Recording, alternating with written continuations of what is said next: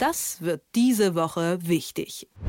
China ist Deutschlands größter Handelspartner. Die Abhängigkeit, die ist ziemlich groß. Zitat, wen das nun an Russland erinnert, diese Abhängigkeit, falsch. Es ist größer. Das schreibt Stefan Karstorff, der Herausgeber vom Tagesspiegel. Wie wir die bitteren Erkenntnisse aus der Abhängigkeit von Russland auf China anwenden können oder sogar müssen, das bespreche ich jetzt mit ihm. Einen schönen guten Morgen. Einen schönen guten Morgen nach Leipzig. Kannst du mal zum Einstieg einordnen, worin denn diese Abhängigkeit ganz besonders besteht? Na, China ist der größte Handelspartner, den wir haben. Und nehmen wir ein Unternehmen wie Volkswagen, die Hälfte, die Hälfte des Gewinns kommt aus dem Geschäft mit China. Insofern zeigt sich daran schon, welche Abhängigkeiten bestehen. Dazu ist China, was Großprojekte angeht, natürlich enorm schnell, aber eben auch was die Produktion von für uns wichtigen Dingen angeht, seltene Erden, Lithiumbatterien, äh, Lithiumzellen für Batterien, ein ungeheuer vieles der Modernität und der Modernisierung in unserer Gesellschaft äh, basiert auf der Zusammenarbeit mit China. Und äh, das ist eine Abhängigkeit, von der wir äh, allmählich äh, Abstand nehmen müssen. Das sagen ja inzwischen auch alle Kundigen in der Wirtschaft und in der Politik. Das heißt, äh, China hat also quasi Technologien, die wir gar nicht so bereitstellen können, also die wir wirklich nur aus China bekommen können? Ja, allerdings. Also die Chinesen sind diejenigen, die auch weltweit sich den Zugang zu, sagen wir, seltenen Erden äh, verschaffen. Deswegen ja auch schauen alle nach Afrika, schauen alle auf die Seidenstraße, weil China strategisch daran geht, sich den Zugang zu sichern. Das heißt, wenn Straßen in verschiedenen Ländern gebaut werden, wenn, wenn große Unternehmen aufgebaut werden, wenn Fabriken gebaut werden und die Chinesen stehen dahinter, dann können sie eine Gegenleistung erwarten. Und das schärft, schärft bei allen Ländern in der Welt, aber eben auch bei Deutschland die Abhängigkeit. Und warum hat man es denn überhaupt so weit kommen lassen? Hat sich das über die Jahre einfach ergeben oder hat man auch da diese Strategie Wandel durch Handel verfolgt? Ja, sowohl als auch. Also China ist ein riesiger Markt mit mehr als weit mehr als einer Milliarde Menschen, der größte Markt, den man sich da vorstellen kann. Also wenn wir Autos verkaufen wollen, da gibt es genügend Menschen, die Autos benötigen. Das ist das eine. Das zweite ist, dass man natürlich hofft, durch eine, sagen wir, durch einen Austausch, durch eine verstärkte Kooperation äh, Wandel herbeizuführen. Das war ja immer eine strategische Komponente. Wandel durch Handel, Wandel durch Annäherung, ganz früher mal. Ja, nur ist es so, dass das ein, ein, ein vermeintlich kommunistisches System ist, aber blanker, roher Kapitalismus. Und die achten sehr darauf, dass sie äh, tatsächlich enorme Zuwachsraten, enorme Wachstumsraten haben. Und was ist jetzt für uns die Konsequenz aus der Lehre, die wir aus der deutsch-russischen Beziehung gezogen haben? Also wie muss sich der Kurs für die nächsten Jahre mit China dann entwickeln?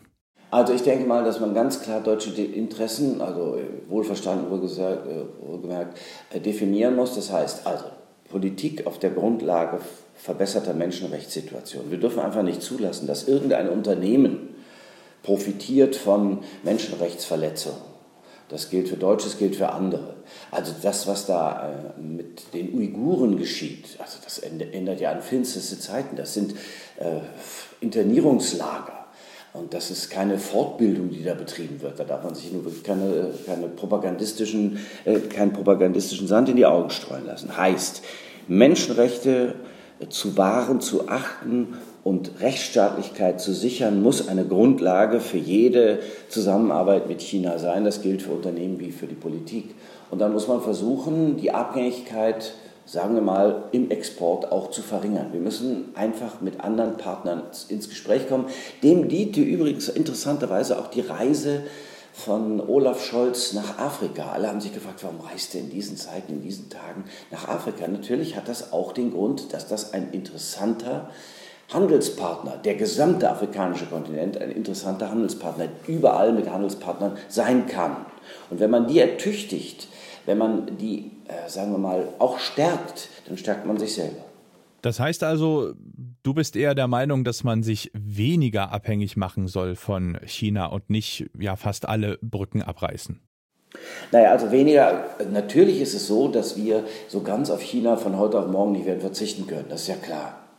Dennoch äh, müssen wir sorgsamer nach Alternativen suchen. Ganz wichtig, gibt es statt des chinesischen Handelspartners, der sich noch nicht geändert hat, Rechtsstaatsdialog, nicht, dürfen wir nicht vergessen, hat ja bis jetzt auch noch nicht so richtig stattgefunden, gibt es Handelspartner, die näher an unseren Wertvorstellungen und an unseren Vorgaben sind als China. Und dann sollten wir das tun. Denn andersrum wird jetzt ein, wird jetzt ein Schuh draus, hätte ich gesagt. Also andersrum kann man jetzt eine Strategie daraus machen.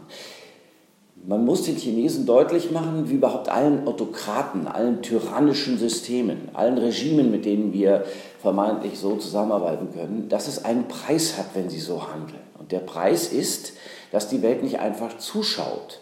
Natürlich müssen wir darüber übrigens auch in, den, in der Europäischen Union Einigkeit herstellen und auch Partner in den Vereinten Nationen suchen. Denn bist du alleine, ich meine, Deutschland mit seinen 83 Millionen gegen 1,23 Milliarden Menschen, äh, China, das wird sich nicht ausgehen. Also musst du versuchen, Partner zu finden, die gemeinsam mit dir eine andere Linie durchsetzen, um dann vielleicht auf diesem Weg China dazu zu bewegen, was schwierig genug sein wird im Übrigen, äh, seine Position, seine Haltung zu verändern.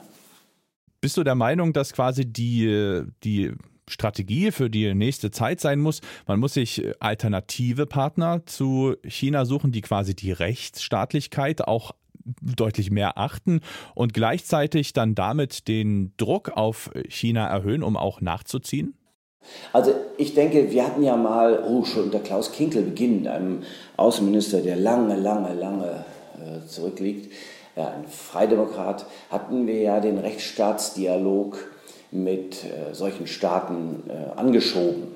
Also es ist nicht so, als ob das nicht bekannt gewesen sei, dass China ein durchaus, sagen wir mal, kontroverser Partner sein kann. Und das müssen wir jetzt tatsächlich auch zum Maßstab machen. Welche Fortschritte gibt es messbar wirklich im Zusammenspiel mit China? Davon müssen wir Zusammenarbeit, Kooperation, Zusammenspiel, auch gutes Wort in dem Zusammenhang, also Zusammenarbeit äh, abhängig machen. Also es darf nicht immer folgenlos sein. Und deswegen musst du dich in der Welt umgucken. Ich meine, das ist doch Globalisierung. Es gibt nicht nur einen Partner für Handel.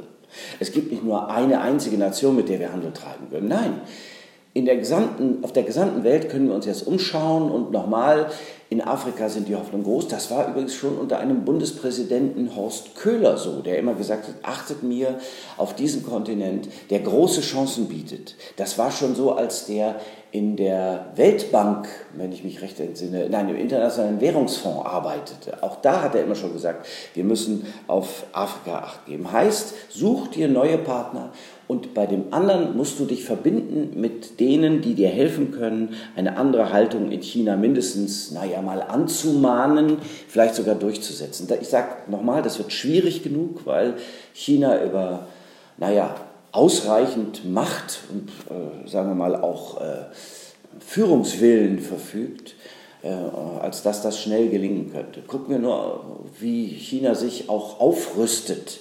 Ja, sage keiner, dass sie nicht auch militärische Ambitionen hätten. Im südchinesischen Meer und der, das Ausgreifen, der Wunsch, Basen außerhalb Chinas zu schaffen, dann immer dieser begehrliche, gefährlich begehrliche Blick auf Taiwan. Ach du lieber Gott, allein schon deshalb müssen wir handeln. Ja, wir wollen doch keine zweite Krim, wir wollen doch keinen zweiten Einfall, einen Einmarsch äh, wie in die Ukraine jetzt, indem China beschließt, also jetzt im Schatten dieser ganzen äh, Aktionen, da könnten wir vielleicht jetzt auch mal Taiwan uns einverleiben. Nein, nein, nein, dem muss ein Riegel vorgeschoben werden. Ein Appell vom Herausgeber vom Tagesspiegel, Stefan Karsdorf. Vielen Dank für deine Zeit. Danke dir. Das wird diese Woche wichtig.